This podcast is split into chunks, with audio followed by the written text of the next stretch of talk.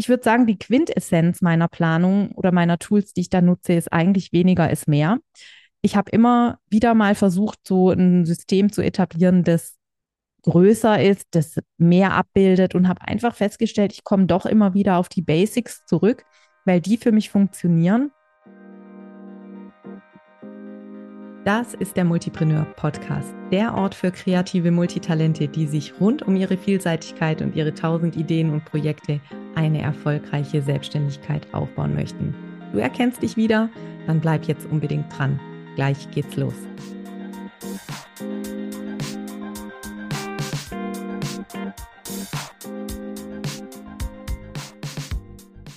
Hallo und herzlich willkommen zu einer neuen Folge im Multipreneur Masterplan. Ja, wir stecken immer noch zwischen den Jahren fest sozusagen. Ich weiß nicht, ob du schon wieder gearbeitet hast im neuen Jahr. Ich mache gerade noch Weihnachtspause, aber wir beschäftigen uns ja in diesen aktuellen Episoden der sechsten Staffel mit allen Themen und Fragen rund um das Thema Planung und Zeitmanagement für kreative Multitalente, für Scanner-Persönlichkeiten, für MultipreneurInnen, wie es sich für den Multipreneur-Podcast eben gehört. Und ich habe heute ein Thema mitgebracht, wo ich dich gerne mal so ein bisschen mit hinter die Kulissen nehmen möchte. Ich werde dir heute einen Einblick darin geben, welche Tools ich so für meine Planung und mein Zeitmanagement nutze. An manchen Stellen lernst du vielleicht neue Tools kennen, die du mal ausprobieren möchtest. An anderen Stellen denkst du vielleicht, ach, so banal ist die Sache. Also lass dich einfach mal überraschen. Ich nehme dich damit hinter die Kulissen und fang vielleicht ganz vorne an denn gerade stecken ja viele von uns so mit dem Kopf in der Jahresplanung für 2024. Vielleicht hast du schon Pläne gemacht. Ähm, vielleicht hast du das noch vor, möchtest das im Januar machen. Vielleicht denkst du dir aber auch, Planung, das ist überhaupt nichts für mich, habe ich schon ganz oft probiert, funktioniert einfach nicht für mich und meinen Kopf. Dann empfehle ich dir dringend die vergangenen Podcast-Folgen ab Folge 51, denn da beschäftigen wir uns ganz intensiv mit den Fragen, wie eine Planung aussehen muss, damit sie für dich als Multitalent wirklich funktionieren kann. Da bekommst du sicher ganz viele Antworten auf die gängigen Themen, die dich rund um dieses, ja, dieses weite Feld Planung, Jahresplanung beschäftigen. Heute aber wollen wir eben ganz konkret mal reinschauen, wie ich das mache. Ich finde so ein, ja, Best Practice will ich es fast nicht nennen, weil ich weiß nicht genau, ob das wirklich Best Practice ist. Aber es ist auf jeden Fall ein Anwenderbericht sozusagen oder ein Anwenderinnenbericht in meinem Fall. Und da starten wir mal direkt mit der Frage, wie ich mich an so eine Planung überhaupt ransetze. Wenn du mich schon ein bisschen kennst, dann weißt du, dass ich ein ganz großer Fan vom sogenannten Braindump bin. Ein Braindump ist ein Tool, das ich immer empfehle zur ja, Initialzündung für jeden Planungsprozess, ganz egal ob groß oder klein. Weil die Herausforderung, die wir ja immer zu lösen haben, ist, dass in unserem Kopf einfach sehr viel los ist und dass wir erstmal ein bisschen für Ruhe und Ordnung sorgen müssen. Also wir haben quasi so eine Gruppe wuseliger äh, kleiner Kinder in unserem Kopf, so kann ich es mir manchmal vorstellen. Ähm, und die müssen wir erstmal zur Ruhe bringen, erstmal jeden anhören, jede anhören, jede Idee und so ein bisschen, ja, genug also Genüge äh, tun und dann können wir uns eben mit dem fokussierten Planen und Umsetzen beschäftigen. Und deswegen starte ich tatsächlich auch immer noch und immer wieder mit diesem Braindump. Es gibt dazu auch eine Podcast-Episode, die verlinke ich dir gern in den Show Notes. Da erkläre ich mal, wie ich das tatsächlich mache.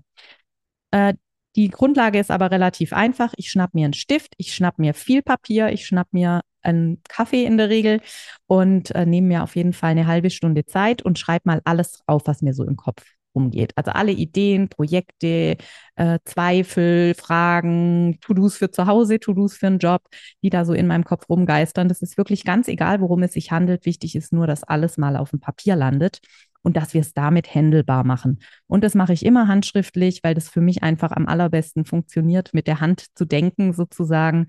Das gibt mir irgendwie das Gefühl, das wirklich bearbeitet zu haben, das wirklich einmal so durch den Prozess durchgejagt zu haben. Und deswegen ist das also immer der Start in meinen Planungsprozess, egal ob, ob es sich jetzt da um eine Jahresplanung, eine Monatsplanung, eine Wochenplanung handelt. Ich fange immer erstmal damit an, meinen Kopf leer zu schreiben und da so Ruhe reinzubringen. Wenn man das jetzt schon ein paar Mal gemacht hat, und das ist in meinem Fall ja so, dann wird die halbe Stunde irgendwann locker ausreichen. Am Anfang brauchst du vielleicht sogar ein bisschen länger, wenn du das die ersten Male machst. Aber wenn du das natürlich regelmäßig machst, und ich empfehle wirklich jede Woche bei der Wochenplanung, dann kommen natürlich viele Dinge auch nicht mehr dauernd hoch, weil sie ja schon irgendwo erfasst sind und du sie irgendwo schon weiter bearbeitet hast, indem du sie kategorisierst, indem du sie einplanst, indem du sie bewusst auf später verschiebst. Also das wird natürlich äh, sich die Komplexität im Laufe der Zeit dadurch reduzieren und du wirst merken, dass du da einfach schneller vorankommst. So, wenn ich jetzt äh, im nächsten Schritt eine Planung für einen größeren Zeitraum erstellen möchte, wie beispielsweise einen Monat oder ein Quartal oder ja, ich plane selbst in Trimestern. Ich plane mein Jahr immer in dreimal vier Monaten, weil sich das für mich einfach bewährt hat aufgrund der Schulferien, an die ich da angehängt bin, sozusagen aufgrund unserer Situation als Familie. Und deswegen plane ich nicht diese klassischen Quartale, wie man das so kennt, sondern ich plane eben Trimester. So ähm, macht es für mich einfach mehr Sinn, dreimal vier Monatsabschnitte zu haben. Und dann schnappe ich mir tatsächlich eben, wenn ich Stift und Papier habe und das durchsortiert habe, meine Ideen mal grob eingeteilt habe, wann möchte ich die umsetzen, wann muss ich sie vielleicht auch umsetzen, weil sie eine Deadline haben, wann kann ich sie umsetzen, weil ich erst dann die Ressourcen zur Verfügung habe, die Zeit, die finanziellen Mittel, was auch immer. Dann trage ich mir das in Google-Übersicht ein, in Google Doc. Das kannst du natürlich in jedem anderen Programm auch machen.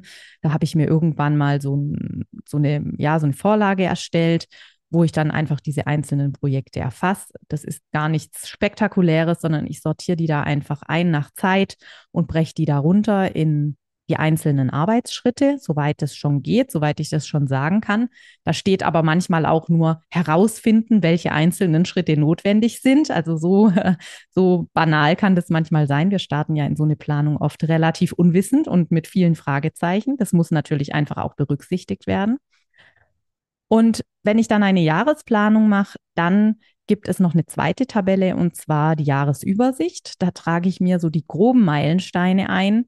Ähm, das mache ich in einem Google Sheet, also in einer Tabelle. Da kann man auch Excel dafür nehmen oder so. Da habe ich eine Kalendervorlage mit einer Jahresübersicht. Da trage ich mir so wichtige Dinge ein wie Lounges, wie, also als allererstes, dem muss ich vielleicht vorgreifen, trage ich mir die Schulferien tatsächlich ein, weil in denen möchte ich keine Live-Veranstaltungen machen. Dann trage ich mir eben die Lounge-Termine ein, die ich plane. Ich trage mir die Mastermind-Sessions ein, die Netzwerktreffen, die es bei mir gibt äh, im Programm. Und wenn diese Fixpunkte stehen, dann sehe ich relativ deutlich schon, wo gibt es vielleicht Engpässe, wo habe ich noch Luft. Und in diese Luft plane ich dann so grob die Projekte für die nächsten vier Monate in meinem Fall, also für das nächste Trimester ein. Das trage ich dann ebenfalls in die Tabelle ein und dann, ja, mache ich noch so eine grobe Umsatzplanung, wie das geht, das haben wir ja schon mal in einer anderen Folge ein bisschen besprochen. Äh, die Frage zwischen kreativer Entfaltung und wirtschaftlicher Sicherheit oder finanzieller Sicherheit. Ähm, ja, da kann man jetzt hier an der Stelle nicht so tiefgreifend drauf eingehen. Ich glaube, das wird den Rahmen sprengen.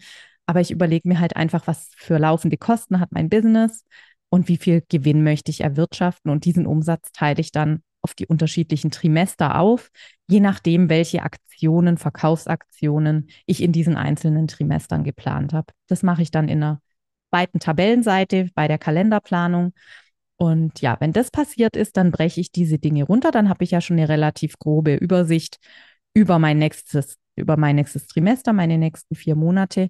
Und dann gehe ich in meinen digitalen Kalender. Und dort blocke ich mir so Themenwochen. Also manchmal gebe ich denen nur eine Überschrift und sage, in der Woche möchte ich mich jetzt vor allem mit diesem Thema XYZ beschäftigen. Dann plane ich das da noch einfach grob ein und schaue dann in der Wochenplanung selbst, welche einzelnen Arbeitsschritte ich dann erledigen kann. Ähm, aber das trage ich mir auf jeden Fall in den Kalender ein, damit ich es wirklich regelmäßig im Blick habe.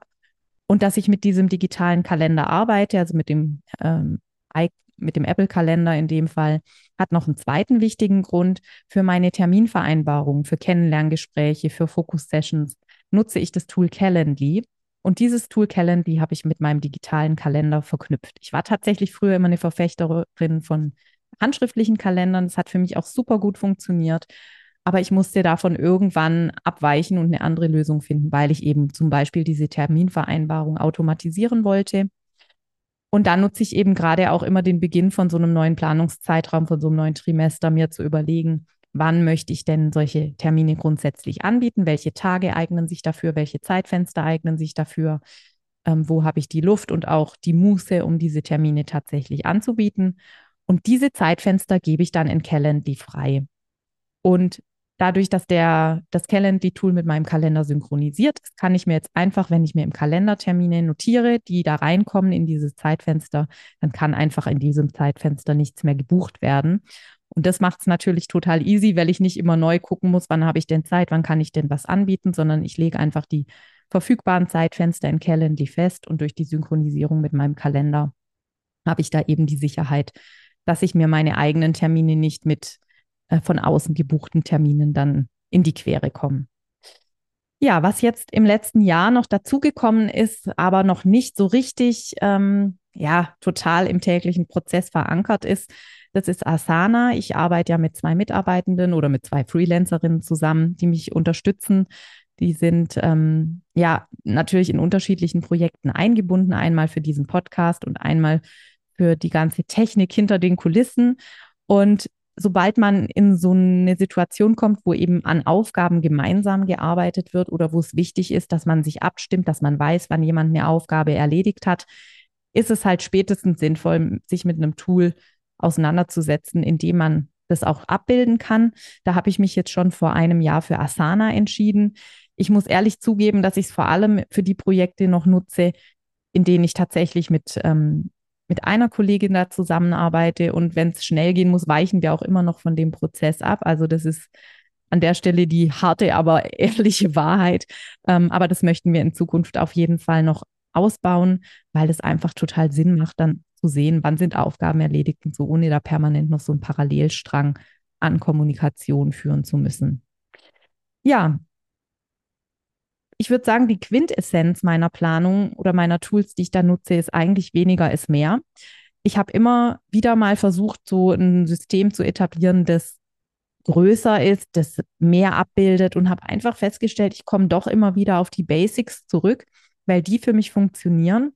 Merkt es jetzt eben auch bei Asana, das ich gerade beschrieben habe, dieses Projektmanagement-Tool ja, ähm, ein Stück weit hat es natürlich auch was damit zu tun, dass ich mich noch nicht wirklich dran äh, gewöhnt habe, in diesem Tool regelmäßig zu arbeiten. Aber es hat mit Sicherheit auch was damit zu tun, dass wir es nicht unbedingt für alles brauchen, ne? dass wir nicht jeden Prozess in diesem Tool abbilden müssen zu Zeitpunkt X. Wenn ich mir natürlich überlege, dass ich Aufgaben delegieren möchte, dann macht es Sinn, diese Prozesse auch tatsächlich zu erfassen in, in einem geeigneten Tool, damit dann auch andere diese Aufgaben abarbeiten können ähm, und da selbstständig abarbeiten können und man eben ganze Aufgabenblöcke wirklich abgeben kann. In der Situation bin ich im Moment nicht und deswegen, ja, ist es einfach noch nice to have, aber noch nichts, was mir jetzt wirklich Produktivität schenkt. Wenn es gut läuft, wird sich das in Zukunft ändern. Aber ich muss sagen, ich liebe es natürlich auch so ein bisschen wie eine Virtuosin zwischen all den Terminen und Projekten hin und her zu jonglieren. Und auch das gibt mir so einen gewissen Kick. Und da ist manchmal ganz gut, noch nicht alles bis ins kleinste Detail durchgeplant zu haben, weil dann eben auch Raum und Platz bleibt für Unvorhergesehenes, für Dinge, die ich noch nicht auf dem Schirm hatte. Und ja, die man dann eben mit Leichtigkeit in die Planung einbinden kann. So, vielleicht denkst du jetzt, aha, ähm, ich bin enttäuscht. Julia plant ja überhaupt nicht im Hintergrund mit virtuosesten Tools und äh, Techniktricks dann muss ich dir echt absolut recht geben. Aber ich finde, das sollte gerade eine große Ermutigung für dich sein, weil das bedeutet einfach auch, dass du gar nicht erst ganz, ganz viele Dinge am Start haben musst, bevor du mit deiner Planung wirklich das erreichen kannst, was sie tun soll, nämlich dir dabei helfen, deine Ziele zu erreichen. Und ich habe gerade eben schon gesagt, weniger ist mehr. Und ich bin wirklich fest davon überzeugt, dass oft diese Planungstools und Projektmanagement-Tools und wie mache ich mein Zeitmanagement und so, dass das oft ähm, ja Nebenschauplätze sind, auf denen wir uns eigentlich von den wirklich wichtigen Dingen ablenken. Und wenn du mit deiner Planung startest, dann empfehle ich dir tatsächlich einfach eine Wochenplanung anzufangen, dich jeden Freitag, Samstag, Sonntag oder wie auch immer für dich die Woche so wechselt, was dann ein guter Tag ist, dich hinzusetzen, eine Wochenplanung durchzuführen Dafür gibt es auch schon eine Checkliste und eine Podcast-Folge. Das ist die Episode 56. Da kannst du unbedingt mal reinhören. Das ist für mich der Start in jede Planung. Natürlich macht es Sinn, bei Visionen anzufangen, bei großen Zielen anzufangen. Aber ganz ehrlich, du musst es ja auch irgendwo ins Hier und Jetzt transportieren. Und es wäre wirklich sehr schade, wenn du wartest und wartest, weil dir die großen Dinge noch nicht klar sind und du sozusagen im Hier und Jetzt ersäufst in deiner To-Do-Liste und irgendwie gar nicht rankommst, weil du dir immer denkst, du müsstest vorher aber noch eine Jahresplanung haben, du müsstest vorher aber noch deine Fünf-Jahresplanung haben.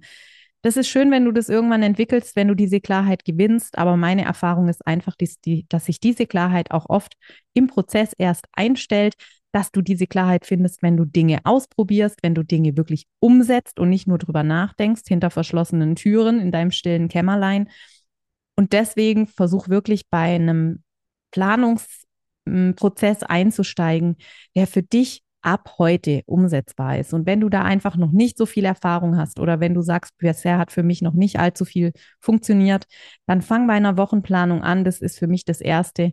Im nächsten Schritt überleg dir, wie du das Thema Finanzen wirklich im Blick hast und dann gute Entscheidungen treffen kannst, was das Thema Umsatzplanung angeht. Das wäre so für mich der nächste Schritt, wenn diese Wochenplanung sitzt. Und wenn du das dann hast, wenn du weißt, okay, jede Woche, ich habe es so im Griff, ich halte meine Deadlines ein, ich habe das Gefühl, ich bekomme Projekte vorangetrieben, jetzt mal noch ohne großen Endzielpunkt, sondern einfach Schritt für Schritt geht es immer weiter in meinem Tempo. Und dann hast du die Finanzen im Blick und weißt, okay, das müsste ich raushaben bei meinem Business, damit es sich für mich wirklich lohnt, damit ich finanzielle Sicherheit habe oder damit es eben den Beitrag zum Lebensunterhalt leistet, den ich mir da wünsche. Dann kannst du dich an sowas wie eine Jahresplanung machen oder wie eine Quartalsplanung machen. Denn erst dann hast du die Mittel in der Hand, damit die auch tatsächlich funktioniert.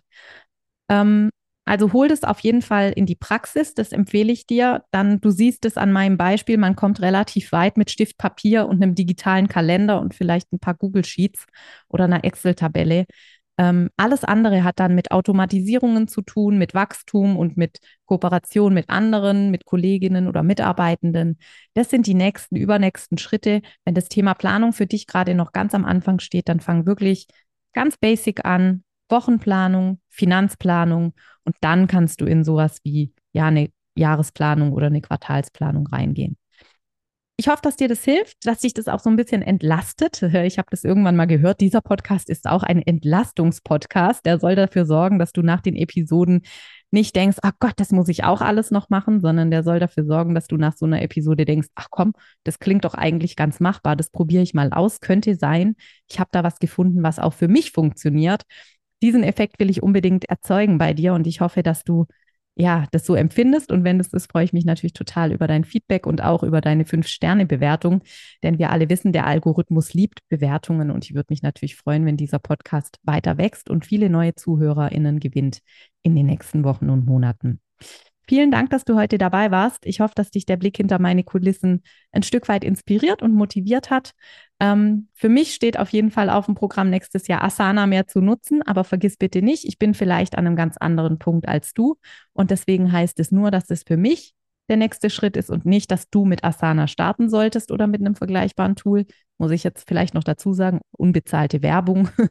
äh, keine Ahnung, wahrscheinlich muss ich das dazu sagen. Also wirklich starte basic, ähm, start mit einer Wochenplanung, mit deiner Finanzplanung und darauf kannst du dann größere Zeiträume gut aufbauen, weil dann hast du die Mittel in der Hand, um auch gute Entscheidungen treffen zu können, strategische Business-Entscheidungen und Prioritäten setzen zu können. Und genau das, und das wissen wir ja, ist die Voraussetzung für Fokus und den wünschen wir uns doch alle. Und jetzt wünsche ich dir erstmal, ja, einen schönen Start in dieses neue Jahr, wenn du den Podcast live hörst, einen schönen Start ähm, in 2024. Wenn du den Podcast später hörst, natürlich auch eine gute Zeit. Und ich freue mich, wenn du nächste Woche wieder dabei bist und sag erstmal bis dann. Ciao, ciao.